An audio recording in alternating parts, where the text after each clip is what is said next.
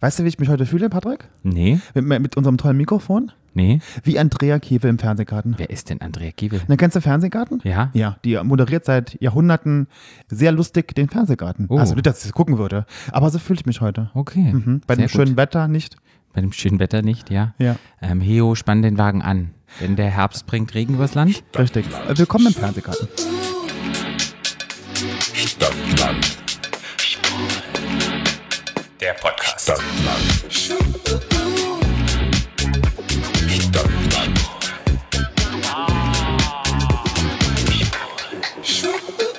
So, herzlich willkommen bei Stadtland Schwul. Schön, dass ihr heute wieder eingeschaltet habt und uns ein Ohr oder auch zwei Ohren schenkt. Ich muss ja wirklich mal Danke sagen für die Menschen, die wirklich regelmäßig da einschalten. Ja, ich auch. Ähm, ich äh, feiere euch voll ab. Und danke für die Nachrichten und die lieben Worte, die wir zugeschickt bekommen. Also ich freue mich jedes Mal. Und an all die geilen Leute im Bergheim, die kommen und, ey, du bist doch der von dem Podcast. Echt? Kommen die zu dir immer? Echt? Du bist doch der von dem Podcast. Sag ich, und da sag ich mir, da hinten ist der andere. Und sage ich, ja, ja, ja. Na toll, das Ja. sieht man mal. ja. Na, nicht so bekannt wie du. Ach, naja, bin und, ne? Ja. Meinst du? Naja, Na ja. bunter Hund. Ja. Ja, du stichst halt raus mit deinen, mit deinen äußerlichen Erscheinungen. Ja. Und ich bin eher dieses unschuldige kleine Reh auf Nee, du der bist so, Lichtung. Patrick, du bist wie ein feuchter Furz. Du kommst von unten, du kommst von unten leise, aber wenn du da bist, dann so richtig. so richtig bang. Und ich bleib dann auch so ein bisschen bleibst linger ein bisschen- rum. Genau, du bleibst ein bisschen bleibst da. ein bisschen da. Gut, heute haben wir ein ganz spezielles Thema.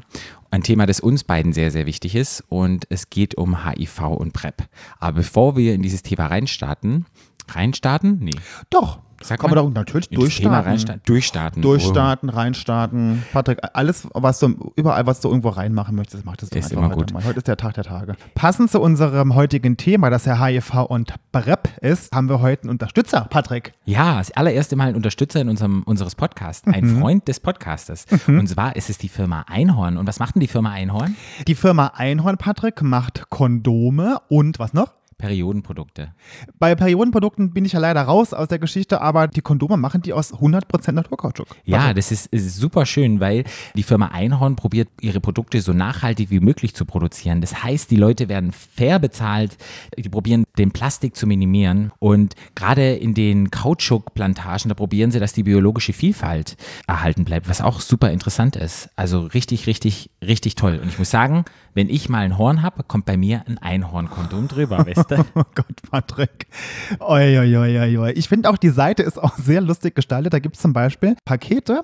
Da gibt es ein Paket, das heißt, ich kann mich nicht entscheiden und nehme einfach alles. Ja. Äh, dann gibt es ein I- One Girl, Two Cups. Oh mein Gott. Zwei, zwei Menstruationstassen.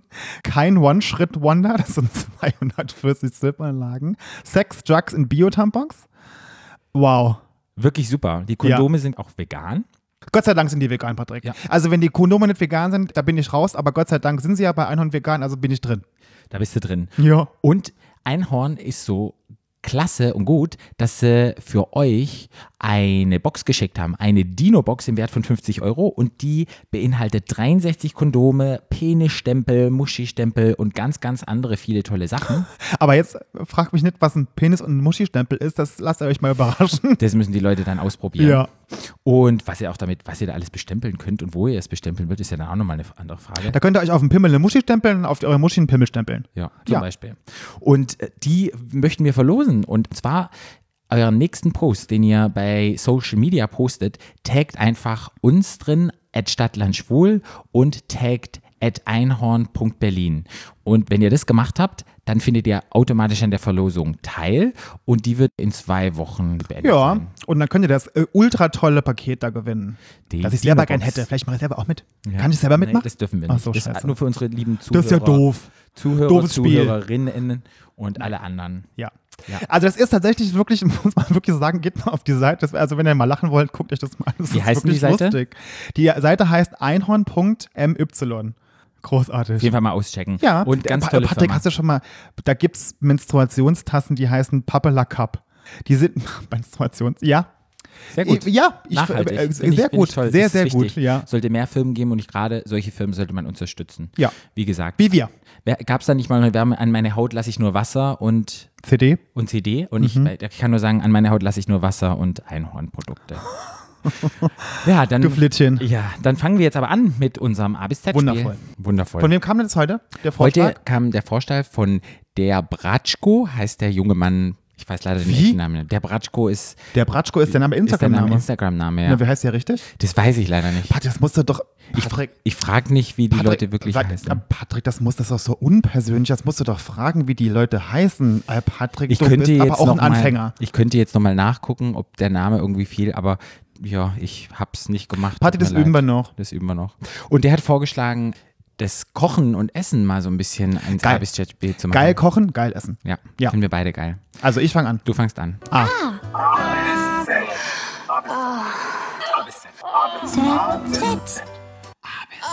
Stopp. Tee. Tee fällt mir ein. Tee, Tee, Tee. Tomatensuppe. Ähm, Tomatensuppe. Tomatensuppe. Dazu muss man wissen, dass ich einmal im Jahr zu einer, zu einer äh, Fernseh, äh, seiner, äh, sagen wir denn? Erfolgreichen Abend, deutschen. erfolgreichen deutschen Fernsehsendung, ähm, wenn die anfängt, die spielt, Mhm. die, es gibt, da senden sie so B-Prominente in den Dschungel. Mhm. Oh. Jeder weiß, was gemeint ist. Ja. Genau. My Air was away. Ja. Genau. Und äh, das, ich bin ja großer Fan dieser Serie, wo ja viele Sachen, was so Trash-TV, aber wenn man das Ganze psychologisch betrachtet und, ne, und ich bin ja, komme ja aus dem, Ja. ja. aus dem Ja. Fachgebiet, ist, was man, wenn man irgendwas über Gruppendynamik lernen möchte, soll man das mal gucken. Das ist sehr lustig. Also ich finde es sehr gut, ich gucke es immer sehr gerne. Ich gucke es auch sehr, sehr gerne. Ist Ich für mich ein Highlight. Ab Staffel 1, Costa Cordalis, der Arme, ist ja leider gestorben. Ja. Der erste Dschungelkönig, ne? Großes, großes peace. Kino. Mhm. Mit, Hacke, mit Caroline Beil und Carlo Drenert damals, die äh, gedacht haben, je weiter sie aus dem äh, Camp weggehen, desto mehr können sie lästern. Sehr lustig. Mache ich jedes Jahr eine Dschungelcamp-Party. Mhm. Seit ungeschlagenen 13 Jahren. Mache Ja. ich die. Ne? Ich- 13, ich glaub 13 auch. Staffeln, glaube ich, ja. 13. Ich glaube, ein Jahr gab es keine Staffel. Da gab es dann auch Dschungelcamp-Party-Pause quasi. Ja. Aber jedes Jahr, und da lade ich alle meine Freunde ein, dann wird mein Wohnzimmer wird ein großer, wie sagt man denn, wie soll man das denn nennen? Wie sieht es denn aus, Patrick? Ein Kino. Äh, ja, und also es ist ein sehr gemütlicher Abend. Sehr gemütlich. Abend. Mit Äh, ganz vielen Kissen auf dem Boden. Richtig, und dann, ähm, genau. Äh, und dann koche ich für alle meine Freunde traditionell to Muttis Tomatensuppe. Mhm. Genau, das ist eine Tomatensuppe und dann äh, der Kniff an der Geschichte ist, da kommt unten ein Löffel Kartoffelpüree rein. Genau, das kannte ich nämlich gar nicht. Mhm. Das hat Mutti erfunden. Mutti war nämlich auch so eine äh, begabte Köchin im Sinne von, die hat aus allem irgendwas gemacht. Und dann gab es mal irgendwie Kartoffelpü vom letzten Tag noch übrig, dann hat die gemacht und Tomatensuppe auch noch. Mache ich Tomatensuppe, mache Kartoffelpü rein. Sehr lecker. Ich mag es auch immer sehr, sehr lecker. Du machst auch immer für die Vegetarier eine Extrasuppe, sozusagen Ja, für mich. ich habe ja auch sogar schon mal, sogar als damals, weißt du noch, damals als Ja, die, ne? vegan hattest du schon Die habe ich auch vegan, die hat geschmeckt wie pürierte Kotze, aber die Veganerin hat es gemocht. ja, die vegetarische war immer lecker, muss ich wirklich sagen. Ja. Okay, ähm, zu einer Tomatensuppe fällt mir ein, gab es bei mir aus der Tüte, aber da braucht man ja Tomaten dazu.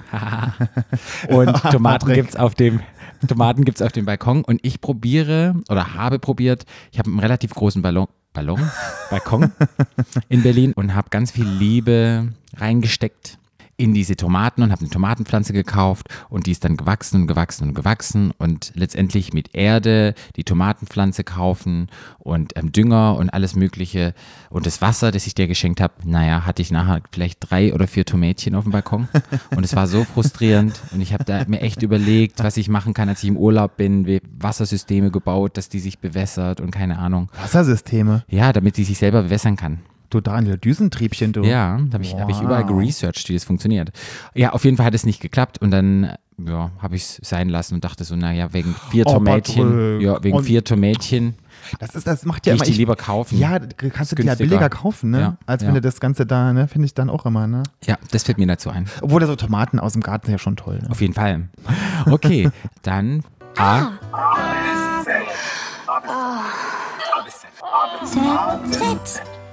Stopp. N. N. Ähm. N. N. Äh, Nachos. Nachos. Oh, ich, ah, Nachos ist, ich liebe Nachos. Nicht nur Nachos im Kino mit Käsedip. Was ich manchmal mache, mein Guilty Pleasure, ist wirklich, ich kaufe mir so eine fette, fette, riesengroße Tüte Nachos beim Discounter und dann hole ich richtig fett Käse und dann gibt es so, naja, so vegetarisches Hack. Kann man das nennen? Ja, Gott, aber da, da gehört so ein bisschen, das schmeckt eigentlich ganz lecker. Und manchmal auch Bohnen und Creme fraiche. Und dann mache ich wie eine Lasagne mache dann immer eine Schicht Nachos, dann mache ich so ein bisschen Hack drauf und ein paar Bohnen und dann viel Käse und dann mache ich wie so eine Nacho-Pizza und mache die in den Ofen rein. Und ich weiß noch, einmal hatte ich so Bock auf Nachos und ihr habt alle Pizza gemacht damals mit meinem Das weiß ich Freund. noch. Und hast du dir so einen ganzen, Und dann habe ich mir so ein ganzes Nachos- Blech mit Nachos, mit Käse überbacken, Ja. habe mir das reingepfiffen. Ich finde Nachos mit Käse überbacken aus dem Ofen, finde ich so geil. Aber trotzdem Nachos, Ja. oh. Hm, Mm, okay. Finde ich geil. Manchmal, wenn es ganz schnell gehen muss, dann gehe ich zum Späti, hole mir so richtig geilen Analogkäse. Oh, der ist geil. Analogkäse ist geil. Seid ihr heute veganer Käse? Früher war es Analogkäse. Ja. Mhm. Und hab dann eine Mikrowelle und mach mir dann einfach irgendwie auch so eine, eine, eine Schicht Nachos und dann Analogkäse drauf, ein bisschen Ketchup und dann wieder eine Schicht Nachos. und hau das ist in die Mikrowelle rein. pervers, ist, ist super pervers, aber es schmeckt super geil. Pervers. Das sind die ganzen Zusatzstoffe und alles, aber geil. Nachos, mm. okay. Was fällt dir zu Nachos ein? Nachos. Ich muss ja ehrlich gestehen, ich äh, verzichte ja mittlerweile auf Geschmacksverstärker. Mhm. Und ich, wenn ich, immer wenn ich vor allen Dingen Nachos und auch so Chips, Pringles ist auch ganz schlecht bei mir, Mhm. da muss ich so krass abfurzen davon. Da Ja. kriege ich so Blähung von, Mhm. diesem, von diesen Gewürzen, die da drauf sind. Ich kann das nicht mehr essen. Ich, fühl, ich sehe aus und ich fühle mich wie eine Kirchenglocke. Echt? Ja, ganz schlimm. Und ich muss so fett abfurzen, dass der Hund irgendwann unter der Decke rauskommt und tief Luft nimmt und halt abhaut, weil der so krass vergast ist unter meiner Bettdecke. Okay. Ja. Machen wir einfach noch Real Talk. Heute ist Real Talk hier. Ja, ist Ja. total in Ordnung. Aber ich mag halt MSG. Es gibt ja dieses Aromat, das ist ja pures Modium, Sodium, Glutamat oder wie das heißt, das was Ach, alles Glutamat ist ganz großartig. Und ich mache ich mir echt oftmals ins Essen rein und es schmeckt halt super geil. Oh, oder so ein Ei, wenn du so ein hart gekochtes Ei hast, machst du Maggi, Maggi. drauf. Lecker. Ich muss ja wirklich gestehen, Maggi ist ja auch so ein im, Saal, im Saarland, wo ich herkomme, auch so ein, so ein Grundnahrungsmittel. Ne? Ja, ohne Maggi geht ohne Maggi geht nichts. und manche Leute kennen Maggi gar nicht, ja. Ja, nee, ich fand. Und wusstest du, dass Maggi, dass es so ein Maggi-Gewürz auch gibt? Ja, das habe ich. Aromat heißt ja. das. Nee, so ein, nee, nee, es Nee. gibt ein, äh, das, das, so nach Maggi riecht, das ist wirklich ein Ah, Gewürz. Und jetzt habe ich wieder vergessen, wie es heißt. Das hat Katrin, meine Freundin Katrin, nämlich damals in ihre Suppe reingemacht und das roch wirklich wie Maggi. Das ist Aber du meinst nicht Vegemite. Nee, nee, nee, so nee, nee, nee, nee, ja nee, nee. Hefeextrakt. Maggi und im Maggi ist, so- dass dieser Maggi-Geruch kommt von einem richtigen Okay. Gewürz, von einem Kraut, von, von Okay, Kräutern. Maggi-Kraut. Ähm, Stimmt, die hatten wir im Garten Weißgerbe oder sowas Mhm. und sowas und sowas in die Richtung. Okay. Wusste ich auch nicht. Ja. Ja. Weißt du noch, früher das mal gesagt hat, als ich Kind war, mal das Gerücht, dass im Maggi gemahlene Hinternkrallen drin sind. Nee, das habe ich noch Hat nie gehört. uns früher ich mal erzählt, dumm. Aber ist auch Quatsch. Okay. Nun haben wir unser ABC-Spiel geschafft und wir haben heute eine Premiere und zwar haben wir einen wunderbaren Gast hier. Und bei so einem Thema ist es einfach wichtig, dass man nochmal professionell sich Hilfe sucht und Wir haben heute eine Professionelle da. eine professionelle. Ja. ja. Herzlich willkommen hier bei uns im Podcast. Ich grüße dich. Magst du dich mal vorstellen? Ich hoffe natürlich nicht, dass das eine Premiere ist, dass jetzt heute also jemand Professionelles da ist. Ich Aha. hoffe, ihr hattet immer professionelle Wir Gäste. sind ja immer, wir hatten noch nie Gäste, du bist der erste Gast. Du bist der erste Gast. Wir hatten zwar schon Drag Queens da, aber du bist unser erster richtiger Gast, wo ein eigenes, In äh, eigenes Mikrofon hat. Also du bist quasi in Fleisch und Blut da. wow, ah, das ist ja wirklich eine Premiere. Ja. Ja, du Dann, Premiere. dann, dann freut sich Martin Viehweger, Aktivist für sexuelle Gesundheit, heute hier zu sein. Tada. Yay. Super, herzlich willkommen. Ja, und zwar unser Thema ist ja heute PrEP und HIV. Und da haben wir uns ein paar Sachen überlegt. Wir haben vorher schon knallhart recherchiert, und, aber, nicht, aber nicht knallhart genug und haben deshalb heute Martin eingeladen. Genau. Und haben uns vorhin ein paar illustre Fragen ausgedacht. Lustre Fragen ausgefragt. Zuallererst ist die Frage so HIV. HIV, nur mal so kurz eine Zusammenfassung. Was macht HIV? Wie sieht HIV aus? Ja, nochmal kurz. Wo kommt HIV her? wo kommt HIV her? Nochmal so einfach das waren jetzt kurz. drei Fragen. Ja, so kurz, kurz Brainstorming nochmal zu HIV. Es wird ja immer viel Alright. drüber gesprochen, aber einfach nochmal so, vielleicht eine kleine Zusammenfassung. Hey, gerne. Also ich glaube, man muss sich das so vorstellen wie so ein kleiner ähm, Mitbewohner in so einem Hotel. Wir sind quasi das Hotel und der Mitbewohner ist so in uns drinne. Also HIV ist quasi steht für ein Virus, ähm, ein humanes. Das heißt, es ist ein Virus, was in uns quasi wohnt und lebt und uns auch braucht, um sich äh, quasi äh, äh, nicht nur überleben, sondern halt auch fortpflanzen kann, mehr oder minder. Es braucht quasi Das ist wie so ein Schmarotzer äh, Mitbewohner, den man so hat, der sich so durchfrisst aus der Küche. Ähm, hm, ja, man bezeichnet es halt auch als Parasit. Ich finde natürlich Schmarotzer gleich wieder so negativ konnotiert. Die armen Dinger, die können ja nichts dafür. HIV-Viren. Aber hey, ja, im Grunde genommen lebt das in uns und, und lebt quasi von uns. Und mehr oder minder macht es auch nichts anderes als so Beine hoch Amerika, in denen es in so einer Zelle von uns drinne wohnt und lässt die Zelle sich selbst produzieren. Beine hoch Amerika? Was war das denn? Halt so ganz gechillt. Das heißt, es macht nichts selbst, sondern halt, es lässt machen. Großartig, das merke ich mir.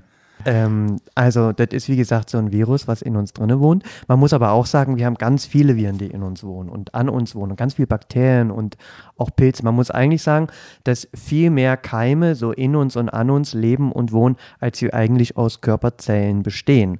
Das ist, finde ich, schon mal ein echter Kracher. Und da fragt man sich doch, Mensch, warum macht uns eigentlich nur dieses kleine Ding kaputt? Und da muss man mal sagen, im Grunde genommen macht uns das gar nicht so kaputt. Es lebt halt in einer Zelle, die uns mehr oder minder bewacht. Das sind wie so Polizistinnen.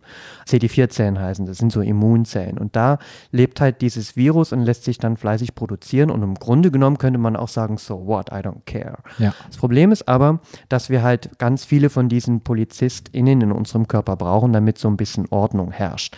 Denn wie schon gesagt, wir haben ja so viele andere Bakterien und Viren und Pilze. Und damit das alles so ein bisschen wie so Politessen, die halt draußen so im Straßenverkehrsamt dafür sorgen, dass halt die Autos richtig stehen. Die abends in Friedrichshain die BMW-Fahrer ärgern, die im Halteverbot stehen. die vor der Shisha-Bar stehen und sich ihre BMWs präsentieren wollen, die ärgern die. Die ärgern die. Ja, so in etwa kann man sich das vorstellen. Und ähm, naja, also es ist halt blöd. So ohne diese PolizistInnen in unserem Körper kommt dann halt schnell Chaos. Und dann werden, werden wir eigentlich nicht unbedingt, ähm, wir werden eigentlich krank durch die vielen anderen Keime und Bakterien und Viren, die halt sonst so in uns sind. Die machen uns dann eigentlich krank und schwach und was man halt alles schon so viel Also weil sie Politessen mit unserem blöden Mitbewohner be- äh, zu tun haben. Ja. Wie meinst du? Also dass ja quasi die, die Politessen oder die Polizistinnen, Ja. darf man, sagt man Politessen, sagt man das eigentlich? Sagt man auch nicht mehr, ne? Nee, ich, nicht. ich glaube, darf man wieder nicht sagen. Wir müssen ja richtig gendern hier. Wir haben ja unseren Ähm, Bildungsauftrag. Parkraumwächterin, Parkraumüberwacherin. Nein, das sind, hallo, die sind ganz anders, die sind vom Ordnungsamt, das kannst du gar nicht sagen. Das kannst du nicht in ein, in ein Alles falsch gemacht schon wieder. Ja, nee, die. Aber wir können bei PolizistInnen bleiben. Polizistin, ja, finde ich gut. Ja, Ja. finde ich gut. Das ist gegendert, obwohl, halt, Polizist, Polizist, wenn man jetzt non-binary ist, dann ist man ein, Hey, du darfst das Sternchen, deswegen machst du ja einen Absatz, du sagst ja PolizistInnen. Damit kannst du quasi auch sagen, dass der Unterstrich oder das Sternchen für ganz viel anderes auch noch steht. sehr gut, guck mal, das wusste ich Heute sind wir hier Next Level. Äh, Ähm, ja, die Helferzellen. Und wenn, nochmal darauf zurückzukommen, wenn theoretisch wir eine keimfreie Umwelt hätten und es keine Krankheiten geben würde, könnten wir mit HIV überleben. Verstehe ich das richtig? Hey, das ist jetzt eine Mutmaßung, die kann man so überhaupt nicht sagen. Ja. Eine keimfreie Umgebung würde ja bedeuten, uns gibt's nicht. Ja, stimmt. Wir sind ja besiedelt mit Keimen. Ja, das war jetzt nur so eine Idee, die ich hatte. Du meinst eine Idee, ich verstehe, wo die Idee herkommt. Ja. Die Idee ist, angenommen, wir hätten jetzt nur friedfertige Keime in unserem Körper, die halt nicht Opportunisten sind und darauf warten, dass sie, sie uns krank machen, ähm, dann könnte man sicherlich auch völlig ohne Immunsystem leben, aber es geht ja wie gesagt nicht. Ja. weiß, man, weiß man, wo das herkommt? Also weiß man das? Du meinst HIV? das Virus jetzt so selber? Mm, es gibt viele Theorien und Mus- Mutmaßungen. Es gibt auch viele so Conspiracy Theories. Ähm, da, da würde ich mir jetzt nicht versteigern wollen, aber es gibt ja auch ganz viele Erkrankungen, die sind vielleicht auch so durch Veränderungen, Mutationen entstanden. Dann gibt es ganz viele Regionen, die waren ja ganz lange gar nie erschlossen und sind dann erschlossen worden und so hat man Dinge dann rausgetragen. Ähm, klar, es gibt die Themen, dass äh, wir halt alle krank gemacht werden, damit alle Schwulen endlich ausgerottet sind. Es gibt ganz vieles Verschiedenes. Ähm, in den 80ern ist doch HIV das erste Mal aufgetaucht, sozusagen aufs Radar, äh, auf den Schirm gekommen und das war das erste Mal in Amerika, oder? Das war so bekannt geworden eigentlich da, hm, Ja. hauptsächlich. Und dann hat es ja wirklich bis Mitte der 90er, glaube ich, gedauert, bis 95, bevor es losging mit der Therapie. Diese Anti, es ist schwer zu sagen, Antiviro, Retro, Retro, Viro, virale, virale Therapie. Oh, weil es ein Retrovirus ist, genau. Genau. Und ähm, bis Retro doch, übrigens deswegen, nicht weil es aus den 80ern kommt. Ich wollte gerade sagen, ich wollte gerade sagen, ich habe es ja immer verkniffen. Ich habe gedacht, nee Flo, jetzt machst du über dieses ernste Thema, machst jetzt keinen Witz dieses Mal und hältst mal die Klappe. ja, da hält der Martin. Der Arzt sagt selber. Zack, hat es schon gesagt. Ähm, nee, Retro, weil es halt so eine spezielle, äh, ein spezielles Enzym hat. Ähm, und dieses Enzym schafft es halt, und deswegen ist das Ding halt auch so blöd und so gefährlich, schafft es halt sein eigenes genetisches Erbgut in unsere eigenen äh, Zellen, Zellkerne, in unser eigenes Erbgut einzuspeisen. Und deswegen kriegen wir den auch nicht mehr so richtig raus, wenn Ah, wir den okay. einmal haben. Und es war ja wirklich, es gibt jetzt so eine tolle Serie, will ich jetzt auch mal Werbung machen, die heißt Pose. Und da hat die zweite Staffel angefangen und da geht es gerade in den ersten Folgen um diese Anfang der 90er, diese HIV-Krise, wo die wirklich Leute aus den Ballungsgebieten in also Massengräber beerdigt haben, weil die nicht wussten, wie ansteckend ist das. Das war richtig, richtig krass. Also ich habe das gesehen und die haben das so ein bisschen, es gibt in, in Amerika irgendwelche Inseln, ein bisschen außerhalb, wo wirklich jetzt äh, tausende von Schwulen und Heteros, Transleuten Gräber liegen, die, ja, weil sie nicht wussten, ist das Toxic Waste, also so ein bisschen krass gesagt, wenn man nicht wusste, was da passiert. Atommüll. Wo wart ihr denn in den 80ern? Als das so. Ich war noch flüssig. Du Legner. Ich war, Beim ich, war, Kindergarten. ich war in den 80ern sehr klein. Im Kindergarten und Ich bin, in der ein, ich Grundschule. bin 81. Oh Gott, das habe ich, das hab ich, öffentlich- das hab ich öffentlich gemacht. Ich bin 81 geboren. Ja. Jetzt wissen das alle Outing. und können es gegen mich verwenden. ja, so muss es sein hier. Das Alter. Wo Okay. warst denn du, Martin? Ähm, hey, ja, ich bin auch Jahrgang 82. Ähm, ich Du habe hast das dich gut schon- gehalten. Martin hat sich gut gehalten. Ja, hat er sehr 82. gut. Guck mal, 81, 82, 83 hier. Hey, die das 80er ihr Gang. Richtige. Tick, Trick und Track. Ja. So Kompliment zurück. Aber so Ende der 80er doch. Also naja, Ende der 80er, glaube ich, habe ich das noch nicht mitgekriegt, aber Anfang der 90er schon, ja. Hm? Also ich muss ja gestehen, der erste, den ich wissentlich äh, wahrgenommen habe als HIV-positiv, war Freddie Mercury. D das ist erst ganz spät für mich gekommen, aber am Anfang kamen so die ersten Zeitungen mit so AIDS und schwul. Kann Ich habe nie gelesen. erinnern. Nee, ich habe also- nur Spielen draußen im Aber ich Wald. bin auch auf dem Dorf groß geworden und da waren wir gar Ja, nicht. Das war dann null Thema in den Zeitungen. Hm. Ah, 95, nochmal zurückzukommen, haben, dann ging ja die erste Therapie los und dann ging es stetig bergauf mit den Therapien. Also sprich, AIDS ist nicht, AIDS sage ich schon, HIV ist nicht mehr ein Todesurteil mit den Therapien. AIDS auch nicht. AIDS auch nicht. AIDS ist ja dann nur, da können wir gleich nochmal drauf eingehen, ein Symptom von HIV, wenn es unbehandelt ist. Ist das richtig? Das bricht doch aus. Ähm, AIDS würde ich noch nicht mal als, jetzt kommt der Klugscheißer durch, Ja, noch nicht mal ein Symptom. AIDS ist quasi nur eine Klassifikation. Also hier geht es nur um eine reine Definition. Wenn du quasi ganz wenig CD4-Zellen nur noch hast und zum Beispiel bestimmte opportunistische Erkrankungen, das sind übrigens die Erkrankungen, von denen wir vorhin gesprochen haben, die uns dann quasi letztendlich Ja. eigentlich dahin raffen. Ähm, wenn du also sowas hast und halt halt ganz wenig CD4-Zellen hast, dann kommst du in das Stadium AIDS rein. Ähm, wenn man Da das gibt es so sehen diese, da, wie heißen diese Geschwüre, die man dann kriegt? Ist das noch so? Also, also diese, da kriegt man das so, durch das dann so, So Kaposhi-Sarkome meinst du? So diese schwarzen Flecken, so Tom Hanks und so Streets of Philadelphia. oder ist es auch wieder nur was aus, aus dem Kino kennt? Nö, das gibt's so. voll und ganz auch immer noch. Gibt es wirklich noch Leute in Gegenden, wenn es unbehandelt ist, die da, wo es so weit kommt, dass noch solche Hautgeschichten Auf jeden Fall. gibt es noch? Auf jeden Fall. Das ist ja auch halt der Kracher, dass wir halt krank werden von Keimen, die sowieso in uns drin sind. Ja. Das muss man sich erstmal überlegen. Also wenn man sich das so vorstellt, dass wir so ganz viele Keime so haben, mit denen wir eigentlich so in Einklang leben, fragt man sich schon, Mensch, krasses Ding, was unser Körper so die ganze Zeit so hinkriegt. Ja. Die Therapieform ist heutzutage, man nimmt diese, warte, antiretrovirale Therapie. Das, wie sieht denn das aus? Kleine Pillen. Oh, bald gibt es sogar Spritzen. Also kleine Pillen, man nimmt täglich oder wöchentlich oder muss man da, sind es viele Pillen? Ist es eine, ist es zwei? Wie? Hey, früher waren es ja so 15 bis 30, die du so einen ganzen Tag einnehmen musstest. Heute ist es nur noch eine einzige Pille. Die sind auch mittlerweile auch ganz klein geworden. Es kommt wirklich darauf an, welche Therapieform du wählst. Es gibt verschiedene Therapiemöglichkeiten, Kombinationsmöglichkeiten.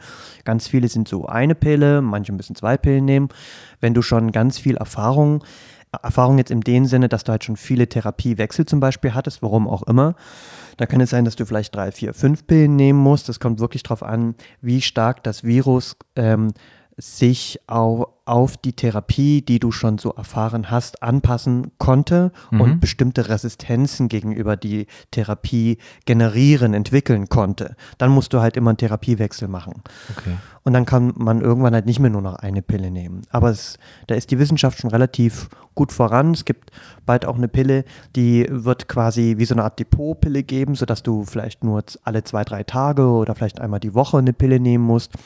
Dann wird es Spritzen geben, die sind auch schon eigentlich so gut wie draußen auf dem Markt, sondern die Frage, wie man die eigentlich so gibt, weil es ein ziemlicher Aufwand ist, wo man so Depots setzt. Das Ja. heißt, du kommst alle vier Wochen zu deiner Ärztin und lässt dich dann spritzen und musst dann vier Wochen nichts mehr machen. Okay. Das kenne ich von der Arbeit. Ich bin ja in der Psychiatrie, also ich arbeite in der Psychiatrie. äh, äh, und wir, äh, wir machen das auch ganz. Ich habe nur junge Patienten. Äh, und äh, wir geben denen auch ganz oft äh, die Psychopharmaka als Depot. Hey, ja, das, ähm, das gibt's, das gibt's in der Tat auch. Es funktioniert schon erstaunlich gut. Hat auch viel weniger Nebenwirkungen. Ist es bei, dabei, bei den HIV-Medikamenten auch so? Mm, ja, dass je, je neuer die Medikamente sind, desto weniger Nebenwirkungen sieht man. Man muss natürlich jetzt auch sagen, dass die Wissenschaft viel mehr Fragen stellt und viel mehr Nebenwirkungen halt jetzt auch mal erforscht als noch früher. Ähm, das heißt, die Menschen sind heutzutage sicherlich auch geplagt mit dem und dies und das. Aber halt jetzt nicht mehr so krasse Sachen wie Taubheitsgefühle und auch das Ganze, was man so immer so Angst hatte, dass einem so die Wangenknochen so einfallen, so Fettumverteilungen, das hat man alles heutzutage nicht mehr. Was sind denn heutzutage so die gängigsten Nebenwirkungen? Kopfschmerzen, ähm, Durchfall, Schlafstörungen, ähm, dass man eventuell im Ge Gewicht zunimmt. Du fragst mich ja, was so die schwierigen Dinge sind. Wenn man andere Medikamente nehmen muss, zum Beispiel, muss man auch gucken, ist, kann man das miteinander kombinieren. Das sind eher so die, Ja. die Themen. Das war auch nochmal so eine Frage. Wenn man jetzt zum Beispiel Blutdrucksenker, irgendwelche anderen Tabletten muss, wie ist es die Wechselwirkung dann, wenn man jetzt HIV-positiv ist? Ist dann auch die Medikation anders oder wie sieht es dann aus? Passt meine Testosteronspritze. Dazu, Der Arzt hat selber gesagt. Ich hat, Flo hat den Mund gehalten, der Arzt hat es wieder selber gesagt. ja. Ja. Wie, ist denn das mit, wie ist denn das mit Geschlechtskrankheiten und HIV? Hey, na, die vertragen sich ja leider Gottes sehr gut miteinander. Mit anderen Passt Worten. doch schön. Ja, leider ja. Es gibt bestimmte sexuell übertragbare Erkrankungen, die sind wie so die Türöffner für HIV. Hm. Zum Beispiel? Ähm, na, sehr gerne. Also man sieht es, also in, in den Statistiken, aber ich bin jetzt eigentlich nicht so ein Statistikerfuchs, sondern viel eher so im plastischen Denken, wenn man sich das mal so vorstellt. Du hast jetzt so eine Gonokocke im Arsch und die macht dann halt gerade eben so deine ganze Schleimhaut im Arsch jetzt irgendwie kaputt und es brennt vielleicht auch ein bisschen, aber you couldn't care less und hast vielleicht dann trotzdem weiter Sex und vielleicht auch bare, das heißt ohne Kondom und du nimmst jetzt auch nicht PrEP und der Typ, mit dem du Sex hast, der, der hat jetzt keine HIV-Therapie und ist auch nicht auf PrEP und ist vielleicht positiv oder nicht, who cares? Und der ist jetzt aber mal positiv und der lädt jetzt halt mit seinem Sperma ganz viel HI-Viren in deinem Arsch ab. Dann bist du natürlich, wenn dein Arsch, also in, innen, die Schleimhäute, wenn die natürlich angegriffen sind, viel stärker vulnerabel für so eine übertragbare Erkrankung als ohne. Ja, macht Sinn. Aber sollte sowas mal passieren, gibt es ja auch eine Therapieform, wenn man am nächsten Tag zum Arzt geht, dass man das, ich weiß nicht, wie es heißt. Postexpositionsprophylaxe. Genau, das einnimmt. meinte ich. Also falls man mal in eine Situation kommt oder ich kannte auch jemanden, den hat, dem hatten sie mal in einem Club ähm, etwas eingemixt und der wurde dann mitgesteppt auf eine Party und wurde da, glaube ich, auch so ein bisschen, na nicht ein bisschen, ich glaube, der wurde schon vergewaltigt, der war dann so ein bisschen willenlos und Ey, der hat sich dann so, raus, ja. der hat sich dann so angesteckt und AIM war es einfach sehr peinlich, zum Arzt zu gehen, einfach, hier, was ist mir gerade passiert? Zum einen wurde ich vergewaltigt und ja, hat sich nicht getraut, so etwas zu machen. Hey, das ist, das ist so ein wichtiges Thema, was du da gerade eben ansprichst, Ja. weil man ja ganz oft sagt, ich bin halt schon auf eine Party gegangen, vielleicht war ich sogar betrunken, vielleicht habe ich sogar so Ja. Substanzen konsumiert und deswegen geht man dann nicht irgendwo hin, weil man dann ganz oft so wie so ein Scham ge- und so ein Schuldgefühl hat, na, ich hab's ja, ich habe ja selber irgendwie auch Substanzen genommen, bin Ja. ich ja selber irgendwie schuld. Was jetzt nicht so ist. Ich sage nur, was ganz oft in den Köpfen so, so vorkommt. Und deswegen werden ganz oft diese Themen, das nennt sich ja quasi nicht konsensueller Sex, ein non-consensual Sex, Ja. ähm, wird ganz oft, gerade bei Jungs, so ein bisschen unter den Tisch fallen gelassen, aber da gibt es extrem viele Schwierigkeiten und wovon du gerade gesprochen hast, das sind so die klassischen K.O.-Drogen, sprich, das ist momentan so GBL, GHB, es weil es halt extrem knallt mit, äh, mit Alkohol und halt wirklich dich halt auch bewusstlos und willenlos und auch sehr sexuell gefügig macht. Ja. Aber sollte etwas mal passieren und man ist sich unsicher, man hat Sex vielleicht mit einem Risikofaktor, könnte man theoretisch zum Arzt gehen oder geht man dann ins Krankenhaus und könnte sagen, hey, es die Möglichkeit besteht, jetzt diese, du darfst mir nochmal sagen, PEP, Postexpositionsprophylaxe. genau, das sozusagen durchzuführen. Ja, ähm, das ist ein super Punkt. Nicht alle Krankenhäuser machen das. Die schicken dich dann wirklich von Pontius zu Pilatus. Also das heißt, du gehst dann von einem Krankenhaus zum nächsten und die alle wissen nicht so richtig, was zu tun ist. Ähm, man geht am besten zu infektiologischen Schwerpunktpraxen. Die kann man online finden. Die findet man in der Siegessäule. Darf ich Siegessäule sagen? Ja, na klar. Die findet man in der Siegessäule oder in diesem Kompass. Und da geht man hin. Ähm, es gibt einige Praxen, die sind auch am Wochenende offen, weil das ist das Wichtige bei der PEP. Du solltest innerhalb von vier bis zwölf Stunden eine PEP einnehmen. Punkt. Innerhalb von 24 Stunden ist so eine PEP sicherlich sinnvoll.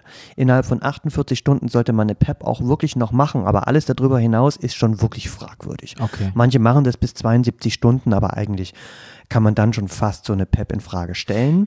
Aber das sind Pillen, die du einnimmst, nämlich HIV-Medikamente, die du einnimmst. Das sind meistens, ähm, also das sind Medikamente, die drei Wirkstoffe drin haben. Die Okay. nimmst du für vier Wochen ein, jeden Tag eine, eine Pille oder je nachdem, welche Kombination du bekommst, drei Pillen. Die sind relativ gut verträglich, vertragen sich auch relativ gut mit anderen Medikamenten und die nimmst du halt für vier Wochen ein. Kriegst am Anfang ein bisschen Übelkeit, vielleicht ein bisschen Bauchschmerzen, ein bisschen Durchfall oder überhaupt Ja. nichts. Und dann machst du halt deine Testungen, deine Bluttests. Du musst auch gucken, ob du die Medikamente verträgst. Das heißt, du musst halt auch im laufenden ähm, Betrieb, quasi während du die PEP einnimmst, halt checken, sind die Nieren okay, ist die Leber okay. Und dann machst du halt HIV-Tests auch noch zu bestimmten Zeiten und lässt dich noch testen halt auf andere sexuell übertragbare Erkrankungen. Zahlt die Krankenkasse, Gott sei Dank. Okay. Bei Wie- uns im Bundesland. Andere Bundesländer zahlen die Krankenkassen das nicht. Oh, okay. Also kommt alle nach Berlin. Ja, ähm, wie siehst du es aus Belastung Leber, Niere, diese ganze Geschichte? Ist es wirklich, dass man dann so sagt, hey, du darfst dann wirklich. Nie wieder Alkohol trinken im ganzen Leben. Nein, aber es sind einfach solche Fragen. Das ist, Auf muss ja dann schon Fall. sehr krass sein, also Fall. was man, was man in den Körper reinpumpt. Und wenn es vielleicht Leute sind, die auch sonst irgendwelche Alkohol trinken, unterwegs sind, vielleicht auch andere Drogen oder sowas nutzen, ob das dann nicht irgendwann zu, zu so einem Shutdown kommt irgendwie. Das ist so. Hey, es ist schwierig, weil viele möchten die hier eine Antwort gerne so als Freibrief benutzen. Ja. Man muss sich immer vorstellen, dass alles, was man so sich oral, aber auch rektal oder auch manchmal durch die Haut einführt, ähm, das muss halt alles, Erzähl mal ein bisschen mehr, Martin. das muss halt, Nadeln. Jetzt wird's spannend. also spannend. Vor allem das, was man sich halt oral einführt, muss halt alles irgendwie durch die Leber durch. Ja. Das heißt, diese arme Leber, die muss das alles irgendwie verstoffwechseln. Jetzt muss man sich vorstellen, jetzt nehme ich vier Wochen plötzlich so doch hochaktive Substanzen ein, das ist ja meine Leber ja nicht gewohnt. Ja. Und dann plötzlich soll sie halt auch noch Alkohol Man weiß, verstoffwechseln. mit Patrick schon. Finger im Po Maxi. Die alte Schnapsdrossel. Gibt ja andere Öffnungen, oder? dann geht's nicht die Leber. Patrick. Oh. Oh. Hallo. Nee, macht es lieber nicht, liebe Leute. Das war jetzt nur. Was jetzt? Andere Sachen sich in andere Körperöffnungen stecken oder was? Da kommt drauf an, was man sich Hat reinsteckt. der Arzt schon wieder gesagt. Ich sag, ich bin, siehst du, Martin ist heute mein Part. Das wäre eigentlich mein, mein Part. Danke, Martin. Hey, sorry, ich wollte jetzt nicht. Nein, ich teile gern. Hey, super. Sharing is caring finde ich überhaupt das auch. Beste. Aber Sharing nur um die. Frage jetzt nur noch ganz Ja. kurz zum Abschluss zu bringen. Hey, du kannst natürlich Alkohol trinken, solltest aber unbedingt vorsichtig sein, weil alles muss durch die Leber durch. Das heißt, man äh, tut gut, einfach in der Zeit, wo die Leber das nicht gewohnt ist, sich ein bisschen zurückzuhalten. Wie ist denn das generell, also wenn man jetzt ähm, HIV-positiv ist und die Medikamente regelmäßig nehmen muss, wie ist denn das generell mit Alkohol und Drogen? Ja, genau. Ich meine, du kannst ja nicht sagen, trink jetzt nie wieder Alkohol, nehme nie wieder Drogen Genau, und keine anderen das Medikamente. Das geht ja auch Das nicht. könntest du jetzt schon sagen als Arzt. Könnte ich schon sagen. Funktioniert super. Machen alle. Machen alle. Genau. Sie sagen, machen immer all das, was ich sage. Ja. Nee, aber man hat letztendlich, wenn man die Medikamente nimmt, einmal pro Woche oder als Depot, kann man ein normales Leben leben, wie jeder andere auch. Also man hat keine Einschränkungen. Was ist denn normal? Ja, Gute Frage, siehst du, Patrick. Siehst du, ich sag dir, Martin ist heute Flo. Genau. Das sind nämlich genau die Fragen, die ich auch immer stelle. ja aber es ist, guck mal, ich frage einfach frei raus, aber halt ein uneingeschränktes Leben, geht's auf Reisen, geht's auf Nee, uneingeschränkt Feste. ist es leider nicht mehr. Du hast halt das Problem, dass du A schon mal Medikamente mit dir rumschleppen musst. Das heißt, du hast bestimmte Länder, die fragen dich, damit ist ein Dit für eine Tüte, wo kommt ein Dit hierher? Und dann musst du dich wieder erklären. Und es gibt sogar bestimmte Einreisebedingungen in bestimmten Regionen, da darfst du eigentlich nicht rein. Das ist immer schon diskriminierend. Ja. War das nicht früher mal, dass man nach Amerika gar nicht durfte, wenn man HIV-positiv ist? Hey, die fragen jetzt auch, ob du positiv Mhm. bist. Und theoretisch gesehen dürfen sie das, also ich weiß auch nicht, was dann passiert. Ob sie dich dann draußen stehen Das lassen. sagt ja keiner Keine ja. Also ich meine, da würde ja ja nein. Also auch wenn man es ist. Also wenn mich jetzt am, äh, also bei der, am Zoll in Amerika jemand fragen würde, bist du HIV-positiv, würde ich natürlich nein sagen. Na, die gucken halt wegen den Medikamenten. Du Ja. musst alle Medikamenten, die du einführst, musst du dort, ähm, musst dich auch mit meinen Medikamenten, doch, musst du machen. Die können jederzeit fragen. Und dann, glaube ich, weiß ich nicht, ob man ja oder nein sagt. Als ich in Tansania jetzt war, da ist ja Homosexualität generell verboten. Da waren auch Fragen, ähm, äh, na klar, Gelbfieber und diese ganzen Geschichten, aber HIV war dort auch mit eins auf dem Bogen, mit dem Ankreuzen. Man, Und dann bist du natürlich auch noch plötzlich abhängig halt von einer Versicherung, einer Gesundheitsversicherung. Das heißt, du musst auf jeden Fall irgendwo in einem Land leben, wo du die Medikamente halt auch herbekommst. In dem Sinne bist du eingeschränkt in deinem Leben. okay. Und Lebenserwartung ist es Genauso wie alle anderen. genauso wie alle anderen. Hey, es gibt sogar kleine Untersuchungen, die zeigen, dass HIV-positive Menschen vielleicht sogar länger leben, weil sie Gesünder permanent immer wieder auch bei, unter ärztlichen Kontrollen sind. Ja. Wir hatten es schon vorher ein bisschen angesprochen, PrEP. PrEP ist ja jetzt in der Munde seit mir, bei mir kam es auf dem Radar, vielleicht vor drei Jahren habe ich das allererste Mal davon gehört und dachte immer so, als ich, bin ich jetzt ganz ehrlich, dachte so, okay, das ist ein Freifahrtschwein, äh, Schwein. Da sieht man Das, Freifahrt, das Freifahrtschwein. Das Schwein. Man kann die Sau rauslassen. Atemlos durch die Nacht. Ähm, und ich dachte immer so, hey, okay, ähm, heißt es jetzt, ich nehme ich nehm eine Pille und kann ungeschützten Geschlechtsverkehr haben, steck mich nicht mit HIV an, ja, und äh, Freifahrtschein auf alles Mögliche. So war so ein bisschen ähm, meine Einstellung dazu. Und ich dachte immer so, ach, ich weiß nicht, ob das so gut Also ist. Judge Judy par excellence. Ja, kann ich sagen, vor drei Jahren war das so. Und bis ich mich selber ein bisschen mehr informiert habe und einfach ein bisschen mehr, einfach auch Freunde und Bekannte mich mit dem Thema auseinandergesetzt habe. Und die Frage ist halt, PrEP ist eine antiretrovirale Tablette, die man nimmt. Habe ich es richtig gesagt? Ja. die, die ähm, dafür sorgt, also es ist ein HIV-Medikament, ich sage jetzt einfach mal so, Ja. die dafür sorgt, dass wenn ich mit einem HIV-positiven Sex habe, dieses Virus nicht andocken kann in meinen Polizistin, PolizistInnen. Genau, es ist wie so ein Sonderanzug, den deine Polizistin dann trägt. Trägt. Jetzt habe ich, jetzt hab ich einen Test für Martin. Was ist denn der Wirkstoff von dem Medikament, der Name? Also momentan ist die PrEP Emtricitabine und Tenofovir, das ist ein dualer Wirkstoff, gibt es seit den 90ern. Ähm, aber hey, warst du schon immer pro PrEP oder wart ihr mal gegen PrEP am Anfang? Ich bin immer, ich bin immer pro alles. Ich bin pro Leben. Ich war am Anfang, als es das erste Mal aufgehört habe, muss ich sagen, war ich ein bisschen dagegen, wo ich so dachte, hey, ähm, es gibt Antibiotikaresistenzen, ähm, immer mehr nimmst du, es gibt den Super-Tripper, den Super-Gonorrhoe, wo ich einfach dachte, die Leute müssen sexuell übertragbare Krankheiten, gibt es halt unglaublich viele und ich weiß halt nicht, wie sich das entwickelt, also mal in der Zukunft. Also ich kann ja mal sagen, ich, als ich nach Berlin gezogen bin, also die hatte Diskussionen auch und viele, die, die, viele ist ja so der, ähm, äh, sagen ja dann, ja, das ist ein Freifahrtschein, dass jetzt alle Schuppen ohne Gummi miteinander bumsen können.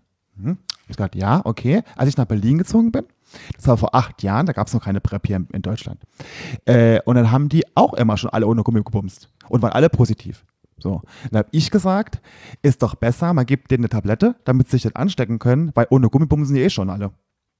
Meine Meinung. Ich glaube, die Kirche hat damals auch gesagt, ähm, mit Kondom bumsen dann immer nur noch alle, ohne halt Kinder zeugen zu wollen oder was auch immer. Ich meine, dieses Argument hast du ja permanent.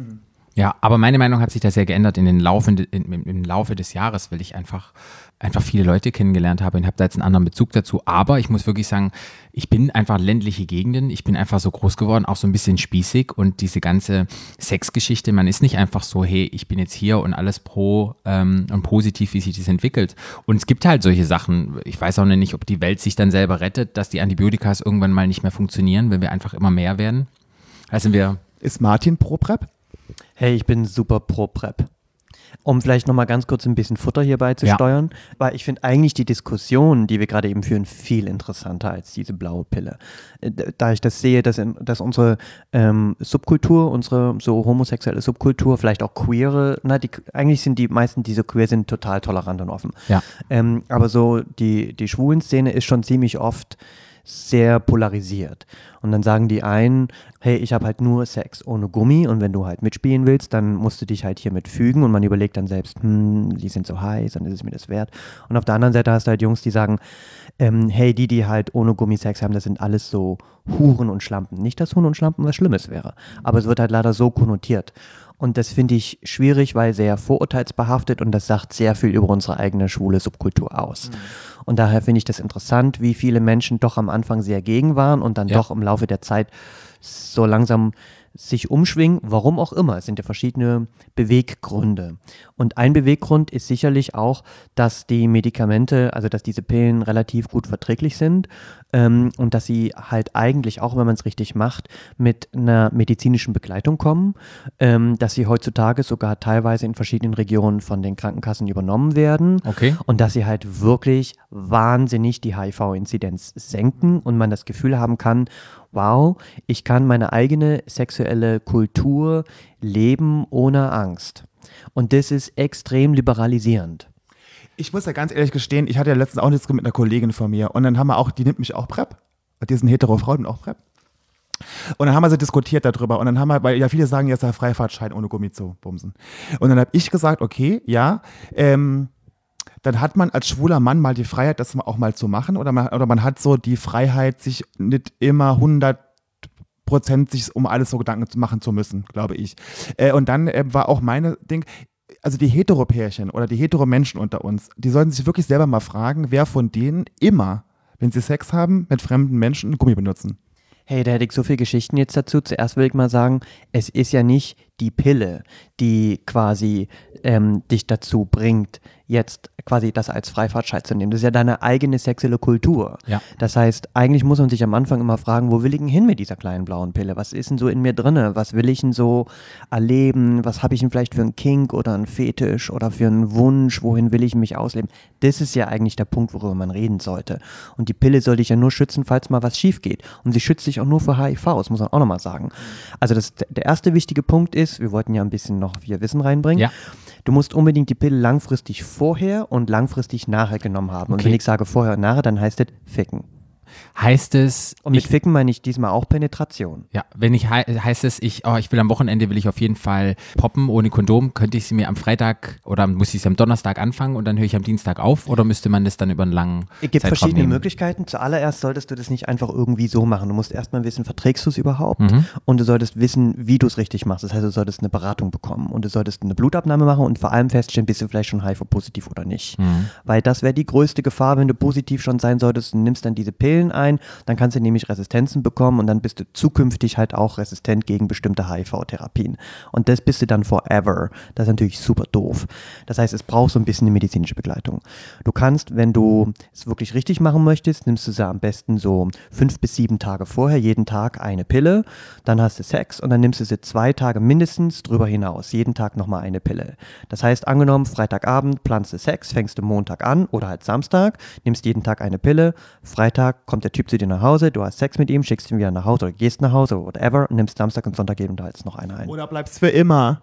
Oder bleibst für immer und ever zusammen. Ah, das ist schön. Heiraten, Kinder, da geht's los. Ne, ja. das ist doch, ja. Das ist für mich. Das ist jetzt die täglich, Da steck das ist jetzt ein. quasi so eine Einnahme, wie man es täglich machen könnte. Du könntest Okay. quasi einfach durchnehmen, permanent immer, Ja. weil man hat ja meistens nicht nur einmal in seinem Leben. sind ja Phasen Sex. eher. Ich muss ja, ich mache ja auch PrEP, ne? Und ich muss jetzt, im Moment gerade nehme ich es nicht, weil ich keinen Bock auf Bumsen habe, aber normalerweise nehme ich es jeden Tag. Mhm. Und ich hatte, da die eine Nebenwirkung ist ja angeblich Albträume. Hey, das ist, wow, hier sind so viele Punkte, ich komme überhaupt nicht dazu, alle zu beantworten. Ich finde ja, dass äh, Substanzen und auch Medikamente keine Albträume machen. Ich finde, sie machen, sie beleben Träume. Wenn du natürlich jetzt total quietschdepressiv bist, logisch ist dann der Traum, den du erlebst, halt irgendwie schlecht. Aber wenn du total glücklich bist, dann bist du vielleicht auch wie auf einer Achterbahn und in Disneyland und erinnerst dich am nächsten Tag an den Traum, was auch belastend sein kann. Das wollte ich nämlich gerade sagen, weil ich habe nämlich dann, also, ja- also in der Halbachselle steht was drin über irgendwelche über Träumen. Ich hatte so richtig am Anfang, leider jetzt nicht mehr, so richtig geile Actionfilmträume. Ich habe geträumt, es sind Autos explodiert, ich, hab, ich bin geflogen. Es war wie im Kino, das war ganz großartig. Ja, genau. Ja. Ich kann nur sagen, durch Malaria-Tabletten hatte ich genau das gleiche. Ich hatte die krassesten Träume auf den Malaria-Tabletten, wo ich dann auch letztendlich dachte, also das Hey, sind- ja. ist ein ganz anderer Film. Ganz genau. Aber das hat dann auch nachgelassen. Ja, muss ja, ich nur am. Anfang, es war nur am Anfang. Ja, es war die erste Woche und es war in Ordnung. Und ich dann- muss sagen, ich vertrage den wirklich gut. Ich habe ja, ich muss ja, alle- man, man geht ja dann quasi, man kriegt ja für drei Monate mit. Äh, und da muss Wie, man du kriegst sie für drei Monate von deiner Ärztin mit? ja, Einfach so in die Hand, bitteschön, deine blauen Pillen? nee, man muss ja hingehen, man geht hin und dann kriegt man eine Blutabnahme Aha. und dann muss man Pipi machen in den Becher. Was testen die denn in deinem Blut? Na, die äh, gucken, ob ich HIV-positiv bin, oder? Was denn noch? Ähm, äh, äh, Niere, Niere, genau. genau, Nierenwerte. Äh, und äh, Pipi machen sie dann quasi die ähm, Geschlechtskrankheiten. Aber nur aus deinem Penis. Was ist denn mit deinem Rachen? Was ist mit deinem Po? Das macht die gar nicht. Die macht jetzt so einen ganz tollen Test. Muss man gar nicht mehr machen bei meiner. Hey, das, dann ist das aber nicht korrekt. Ist falsch. Weil, naja, falsch. Also Hat vielleicht man mir so gesagt. Also falsch würde ich jetzt nicht sagen, aber vielleicht ungenügend. Weil du hast ja manchmal auch einen Schwanz in deinem Rachen oder vielleicht sogar in deinem Arsch. Hallo Martin, wie redest du denn mit mir? Habe ich natürlich nicht. Und dann solltest du dich da halt auch noch abstreichen lassen. Oder dich selber Hm. abstreichen, so wie du willst. Es sei denn natürlich, du hast da, bist da Forbidden Area, da kommt nichts in deinen Mund und nichts in deinen Po. Forbidden Area finde ich gut. Martin, ich könnte jetzt Ja sagen, aber alle Leute am, am Hörer würden laut, Hörer? laut, Laut- am, laut am, am, am, am Lautsprecher würden alle laut schreien und würden sagen, der lügt. Ja, das hat, das man mir so gesagt. Ich weiß ja auch nicht, mein, keine Ahnung. Aber das ist ja auch okay. Du kannst ja Pipi machen und dann weißt du halt, ob du Chlamydien, Gonokokken oder Mykoplasmen in deinem Schwanz hast. ich merke das sowieso immer, wenn ich. Ich habe immer. Ich weiß, was, was ich immer habe, wenn ich das ist ein Trugschluss, da muss ich gleich mal intervenieren. Ganz kurz, ganz kurz. Ich habe meistens immer Chlamydien. Ähm, Aber das ist meistens, ich hatte es dreimal in meinem Leben. Also ich dass ich also alle vier Wochen Chlamydien hätte. Aber ich habe immer, ich habe wirklich, ich hatte einmal, ich habe einmal äh, ähm, äh, Tripper gehabt, Gonorrhoe, einmal. Aber das war doch, oh Gott, das ist ja, aber wenn ich was hatte, hatte ich immer Chlamydien. hey, das, äh, das gibt es in der Tat. Es gibt Menschen, die, also es kommt doch echt drauf an, mit wem du halt so Sex hast. Es gibt ja so Menschen, die haben so ein Portfolio von so zehn Leuten, mit denen sie regelmäßig Sex haben und dann verteilt man sich halt immer die Chlamydie so ein bisschen hin und her. Nee, sie Ping-Pong, nickt. sie schüttelt schon den Kopf. Das Zehn immer, Leute, das forget sind immer andere gut aussehende Männer. Das sind immer andere. Lucky you. Lucky them. Weiß ich noch nicht, aber ja.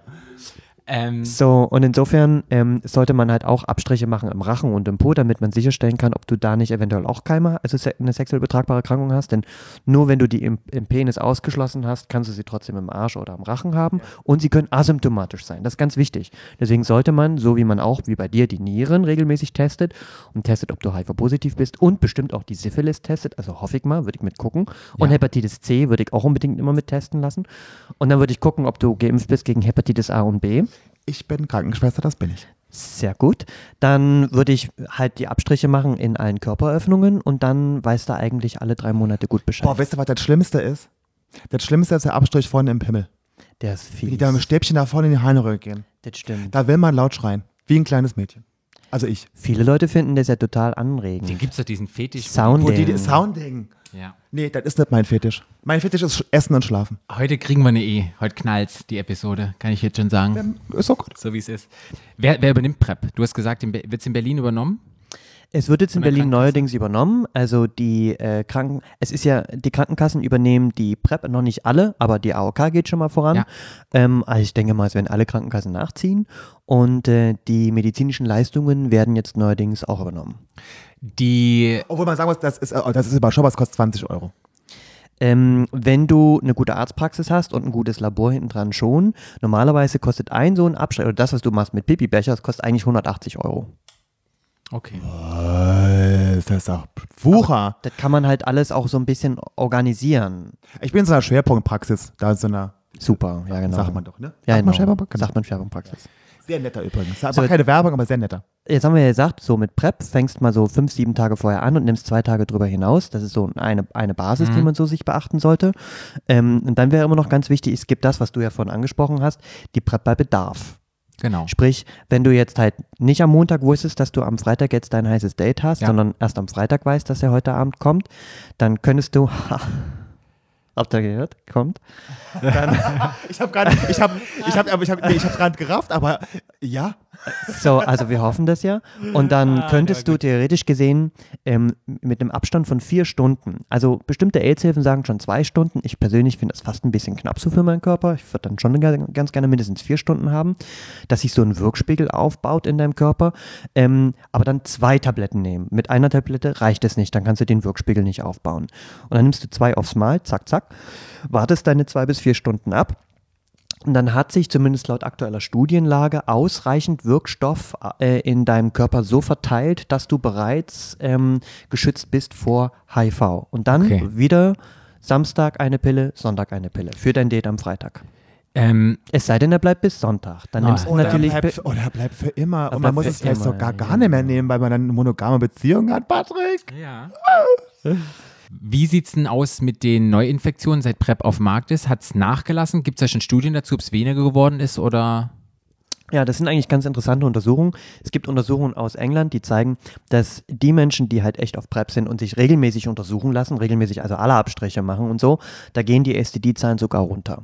Jetzt hat man aber das Problem, dass halt nicht, nicht alle Menschen so privilegiert sind wie wir, die halt immer so eine Schwerpunktpraxis vor der Tür haben. Das heißt, Ja. viele holen sich das halt irgendwie irgendwo her, nehmen das irgendwie irgendwann ein und machen halt auch nicht die ganzen STD-Checks. Und das ist schon ein relativ großer Teil. Ähm, und daher sieht man leider, dass die Zahlen von STDs insgesamt schon leicht steigend sind. Mit STDs Okay. meine ich Sexual Transmitted Ja. Diseases, da gehört HIV eigentlich auch dazu, aber hiermit meine ich wirklich die Schmierinfektionen. Das sind Chlamydien, Gonokokken, Mykoplasmen und Syphilis. Ich glaube, Mykoplasma habe ich auch schon mal gehabt. Mykoplasma ist ein ganz fieses Thema. Ja, sag mal. Hey, das heben wir uns für einen eigenen Podcast Das auf. würde ich auch sagen. Da man- müssen wir, noch mal, müssen wir dich nochmal einladen. Oder, wenn's oder, oder habe ich das jetzt verwechselt? Weiß Nee, nee, nee, es, es kann schon sein. Also mein, mein, mein Arzt meinte so, das ist was ganz fancy. Ist was ganz fancy. Ja, Ja? Der, genau, damit so, ganz fancy, Herr Kunze. Wir können ja noch mal einen Podcast machen über STDs reden. Genau, oh, das ja. finde ich gut. Das finde ich gut. Was ich aber noch wissen will, ähm, Homos, Heteros, PrEP, wie sieht es aus? Deine Erfahrung, sind es mehr Homos, die es nehmen oder kommen auch immer mehr Frauen, die PrEP haben wollen? Das war nochmal so interessant. Da bin ich sicherlich eher auch vielleicht ähm, eine Ausnahme in der Bubble. Ja. Ähm, die meisten sind ähm, Männer, die Sex mit Männern haben und die PrEP einnehmen. Aber ich mache sehr viel Transberatung Ja. ähm, und habe sehr viele äh, queere Menschen bei mir und auch sehr viele Menschen, die so im professionellen sexuellen Kontext äh, unterwegs sind. Das heißt, viele so Escort-Service, ähm, äh, Pornodarsteller, viele, die so im BDSM-Bereich arbeiten. Und da habe ich schon sehr viele Menschen mit einer biologischen Vagina. Okay. Und eine Sache. Ich mag ganz kurz, ich, das Wort biologische Vagina mag ich sehr gerne. Ist schon schwierig, denn eigentlich, ähm, das hat mir neulich auch ähm, eine Transfrau gesagt, sie hatte jetzt auch eine biologische Vagina. Naja, irgendwie stimmt ja auch. Ich, manchmal, manchmal weiß ich auch nicht so richtig, wie ich das so richtig Biologische Vaginesen. Das fragen wir am besten Gina, wenn Gina da ist, die jetzt ja im Sommer nochmal zu Gast sein wird, die wird dann auch nochmal erzählen, weil da gibt es auch verschiedene, zumindest hat sie es dort erzählt, da kann man auch verschiedene Ausführungen von Vagines, kann man sich aussuchen, ob man da den Mercedes haben möchte oder Ich weiß, ich darf, das ist wirklich mein Thema, ich darf nicht lachen, ich weiß, aber ich finde das schon so ein bisschen lustig. Ich glaube, stell mir das dann immer so vor, als hätte man so einen Katalog und dann sucht man sich eine aus. Hey, im Grunde genommen, also ein Katalog, hm, also ich glaube, es gibt schon so viele so Vorher-Nachher-Bilder, es wird schon gezeigt, damit versuchen schon viele Chirurgen zu arbeiten oder Chirurginnen. Ähm, das ist ein schwieriges Thema, Ja. denn du musst halt auch immer die, ähm, die Körpermaße quasi be beachten, die man da so mitbringt. Und ähm, da kannst du natürlich nicht sagen, ähm, jemand, der jetzt ganz klein und zierlich ist, der da jetzt irgendwie eine Wahnsinns-Körperöffnung in sich reinbauen lassen möchte. Ja. Ähm, da muss man schon auch immer gucken, was kann der Körper eigentlich selbst so mitbringen. Aber ich glaube, die Fragen stellen wir dann mal, wenn Gina nochmal da ist, auch der Heilungseffekt und alles, wenn sie dann hier ist, dann können wir da nochmal ähm, drüber reden. Gina ist wirklich Trans-Advocate und ist so in diesem Thema echt so involviert. Ich finde das ja gut, ich Und finde auch gut, immer, ich finde da gut, wenn die darüber reden, dass die Leute wollen das doch wissen. was vielleicht nochmal wichtig wäre oder was ich nochmal sagen wollte, wenn man mit einem HIV-positiven Menschen zusammen ist, der seine Medikamente nimmt und man ist HIV-negativ, kann man auch in einer Beziehung ungeschützten Geschlechtsverkehr haben, weil das Risiko sehr gering ist oder die Virus so gar kein Risiko gibt, sich anzustecken. Ist das Hey, das ist super, dass du das jetzt nochmal so formulierst, denn vorhin bin ich auch schon über dieses ungeschützt gestolpert. Ja. In dem Moment, wo du PrEP einnimmst, bist du geschützt. Ja. Das nennt sich nicht, nicht mehr ungeschützter Geschlechtsverkehr. In dem Moment, wo du HIV-positiv bist und Therapie nimmst, Ja. bist du, betreibst du nicht mehr ungeschützten Geschlechtsverkehr. Okay. Das nennt sich halt undetectable. Und undetectable heißt untransmittable. Das heißt, du bist unter der Nachweisgrenze, du kannst, nie, du kannst deinen HIV-Virus niemandem mehr geben. Da hängen ein paar Bestimmungen dran. Du musst die Medikamente lang genug einnehmen, du musst sie sicher genug einnehmen, du musst sie gut vertragen. Ähm, und eine bestimmte Zeit sollte man abwarten und gucken, ob der Körper dem, dem halt auch so entspricht. Und wenn dem so ist, kann man eigentlich ähm, äh, sagen, dass jemand, der ähm, HIV-positiv ist und Sex haben möchte mit jemandem, der HIV-negativ ist, das ohne Kondom, ohne Sorgen betreiben kann. Das war mir nochmal wichtig zu sagen. Übrigens auch Kinder kriegen, ne? Das, oh. Sorry, dass ich gleich wieder die Luft hier Nein, total in. Ordnung. Jetzt wollte ich gerade so, was, und es kommt mit Kindern, Martin. Ich wollte nämlich gerade sagen, weil es war für mich immer früher, wenn jemand sagte, ich bin HIV-positiv und nehme meine Medikamente, bin undetected, war ich mal geil, feuerfrei. Im Grunde genommen ja. Ja. Was ich momentan so oft höre, ist genau das Gegenteil, dass sie sagen, hey, nee, mm, mm, mein letztes, weil ich frage viel so nach Risiken, wann war dein letztes Risiko? Dann sagen die, nee, nee, mein letztes Risiko, mm, mm, das ist Ewigkeiten her. Und wenn ich dann so ein bisschen nachbohre, dann kommt so, naja, nee, das letzte Mal, wo ich mit dem äh, quasi Sex hatte ohne Gummi, der war HIV-negativ, da war alles in Ordnung. Und das ist ja wie so ein Paradigmenwechsel, der stattgefunden hat. Ja. Es gibt ja, man sagt doch auch, es ist ungefährlicher mit einem Mann, der HIV-positiv unter Medikamenten äh, ohne Gummi zu bumsen, als mit jemandem, wo man es nicht weiß, mit, weil das könnte Gummi ja reißen, da wäre positiv. Na, das würde ich jetzt auch nicht sagen, weil das Kondom ist schon super, ne? Also auch schon wieder falsch informiert. Naja, nicht falsch. Das ist halt, man muss halt nur gucken, wie man es halt so. Wir wollen ja auch niemandem vom Kopf stoßen. Und ich finde so ein Gummi ja immer noch total sinnvoll. Das haben wir jetzt auch noch nicht erwähnt. Aber ein ich auch. Kondom, Also, ein Kondom erstens nicht nur, dass es einen so ein bisschen so eine kleine Latexschicht zwischen jemanden bringt, mit dem man ja vielleicht jetzt nicht wirklich alles permanent teilen möchte. Äh, Und außerdem, es kann theoretisch gesehen, wenn es um Penetration selber geht, schon auch noch ähm, Chlamydien, Gonokokken verringern. Es kommt halt immer auf die sexuelle Kultur drauf an. Wenn du mit jemandem halt dich triffst und dann bist du ja meistens nicht mit einem Gummi bewaffnet und penetrierst dann einfach drauf los. Also drauf los gibt es schon auch, so, so im Sling und so als Kink schon auch. Aber meistens, also hoffentlich, machst du ja rum und knutscht und leckst und bläst und schmierst dich halt voll mit all deinen Körperflüssigkeiten. Und, und da schmierst du. wird, Martin wird ganz heiß. Warte, ich fange an, ich fang an zu schwitzen, Martin. Und da, und da schmierst du halt schon Chlamydien, Gonokokken und Syphilis einmal quer rüber. Ja. Und da kann natürlich so ein Kondom, was dann später bei der Penetration vielleicht ausgepackt worden wäre, ja nun leider dich nicht schützen. Ja. Das ist ja auch so eine Diskussion, die ich schon ganz oft geführt habe mit Leuten, die sagen, ja, dann kriegst du alle die ganzen Geschlechtskrankheiten. Dann sage ich, ja, die Geschlechtskrankheiten kannst du auf dem Schwanz lutschen kriegen. Und ich kenne keinen, der irgendwelche Schwänze mit Gummi lutscht. Gibt es? Ja, gibt es, also ich kenne aber keinen und ich kenne viele Schwuppen. Hast es du denn Du, schon mal Martin? gemacht? Kann ich, ich kann es gut verstehen. Ich habe das ausprobiert und ich finde es auch nicht Das ist schön. super eklig. Nee. Ja, deshalb gibt es wahrscheinlich, Also kann ich, Kondome Ihnen, mit, kann ich Ihnen empfehlen, soweit. deshalb gibt's wahrscheinlich Kondome mit Geschmack. Patrick, Patrick, Also würde noch nie dann, gemacht. Patrick würde dann wahrscheinlich, du würdest wahrscheinlich so ein bisschen, was würdest du denn drum machen? Drum schmieren? nicht? Nee. Humus drum schmieren und dann mit dem Humus. Patrick. Scharfe Soße. Das ist eine andere Story hier mit den Dönersoßen. Da reden, gehen wir jetzt nicht drauf ein. Nee, das waren. Das ist ähm, nochmal ein neuer Podcast. Da das redet ist ja man nochmal ein über neuer Kink. Podcast. Was, wenn Leute noch irgendwelche Fragen haben, die jetzt hier vielleicht nicht geklärt worden sind und fanden dich super nett und dachten, Mensch, der Martin, mit dem würde ich mich doch einfach mal entweder gerne mal Kontakt aufnehmen oder sowas. Da würde ich so ein paar mehr heiße Geschichten hören wollen von Martin. Die kann er so gut erzählen, er wird sogar mir heiß. Ja, kann man dich da irgendwie Oder, wo- erreichen? oder wo findet man dich denn so? genau. Hey, momentan findet man mich eigentlich in so ganz vielen Projekten, die ich so aufbaue. Ähm, ähm, da geht es so um Thema Community, da geht es so um Thema Substanzkonsum, sexualisierter Substanzkonsum, Chemsex, da geht es um Trans äh, und so queere Community. Ähm, man findet mich definitiv online unter mail at martinviehweger.com oder man findet mich zusammen mit Pansy, da machen wir regelmäßig so ein offenes Mikrofon, das nennt sich Let's Talk About Sex and Drugs. Wir versuchen, also das findet man auf Facebook, darf ich Facebook sagen? Ja, na klar. Das findet man auf Facebook. ähm, Let's Talk About Sex and Drugs. Da kann man das einfach liken, dann weiß man auch, wo wir zu finden sind und kann dann da auch ganz viele von diesen Fragen stellen, die auch heute so ein bisschen gestellt wurden. Da reden wir ganz oft über auch PEP, PrEP, STDs und Chemsex und so. Auch, wir reden auch über Liebe. Dann kommt Patrick. Ich komme für die anderen Themen, alle Patrick kommt für die Liebe. Hey, aber da, du stellst mich hier da. Ich denke, es muss, es muss ein, ganz, kurz, du stellst dich seit, seit zehn Po- Podcast-Folgen selber so dar, Ne, Patrick. ich glaube, es muss einfach ein rundes, es muss einfach eine runde Sache sein. Es muss alles ein bisschen da sein von allem, weißt du? Und es gibt halt hoffnungslose Romantiker, da gehöre ich einfach dazu und hey, super. Ähm, und gerade für Leute, die vielleicht jetzt nicht in Berlin wohnen, gibt es dann auch noch irgendwelche, hast du noch irgendwelche Tipps? Also man kann dich per Mail erreichen. Gibt es da noch irgendwelche große Organisationen oder irgendwas, wo Leute nochmal mehr Informationen finden können? Auf jeden Fall. Es gibt die Berliner AIDS-Hilfe, die ist immer gut ausgestattet. Mancheck. Mancheck sind somit die besten Jungs und Mädels, die man so finden kann. Ähm, die sind so VorortarbeiterInnen, die vor allem in Clubs so stehen. Die haben so ein großes M dann vorne auf Ja. dem T-Shirt. Ähm, die kann man auch immer fragen. Die haben ganz viele Flyer. Ähm, die Schwulenberatung finde ich auch super. Ähm, ja, zum Beispiel. Okay. Und hetero-Leute können auch an schwule Beratungen hingehen? Weil Ich weiß nicht, gibt es sowas für Heteros auch, die Fragen Auf jeden dazu Fall, auf jeden Fall. Das ist eigentlich so ein Thema, ich dachte, wir reden ganz am Anfang über sowas.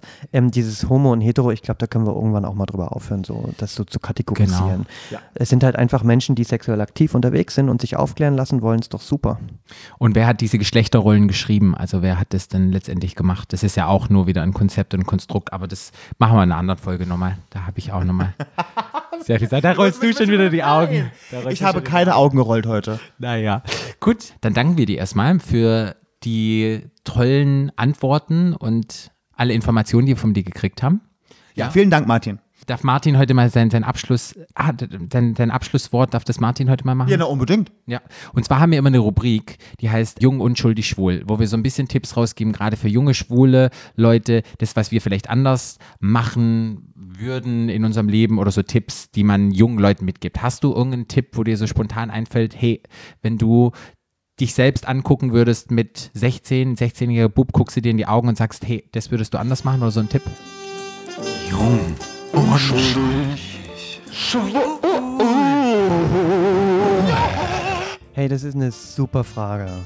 Äh, ja, Mutti würde wahrscheinlich dann hier sagen wollen, dass wir viel offener über so Sachen reden. Dass wir viel offener uns gegenseitig mitteilen, wo wir so stehen im Leben. Dass vielleicht ähm, auch bestimmte Themen vielleicht gar nicht mehr notwendig wären, so zu kategorisieren und zu besprechen. Dass man sich zum Beispiel mitteilt, auf welche Substanzen man so einnimmt im Party-Setting. Dass man sich mitteilt, wie man vielleicht so seine sexuellen Kulturen auslebt und dass man gut hinhört, wenn jemand sagt, hey, du bist du gesund, was man ja oftmals so hört, wenn man ein Sexdate hat, dass man sich gegenseitig zuhört und feststellt, okay, hier ist eine, offen, eine offene, ehrliche Frage, ähm, dass man die vielleicht auch in dem Moment vielleicht gemeinsam bespricht. Okay. Man kann immer wieder Leute abholen. Das drüber reden finde ich, glaube ich, mit so das Allerwichtigste und das Zuhören. Kommunikation ist also the keyword. Das hätte ich nicht schöner sagen können. Sehr schön. Dann nochmal vielen Dank und dann sage ich Tschüss. Tschüsschen. Schön, dass ihr das macht. Danke. Ja, und wenn ihr uns folgen wollt, dann tut das bitte auf Instagram. Wir haben nämlich unseren eigenen Instagram-Account mit Stadtland Schwul. Wir Ja. haben Patrick hat sein. Wie heißt der? Ah, pa Paar-Out. Genau, meiner ist FKFBLN. Und dann gibt es uns weiterhin bei Facebook und bei allem anderen, wo ihr uns folgen könnt. Wo ihr wollt. Und nochmal vielen Dank fürs Zuhören und bis ganz bald. Adios. Tschüss. Stadtland. Der Podcast. Stadtland.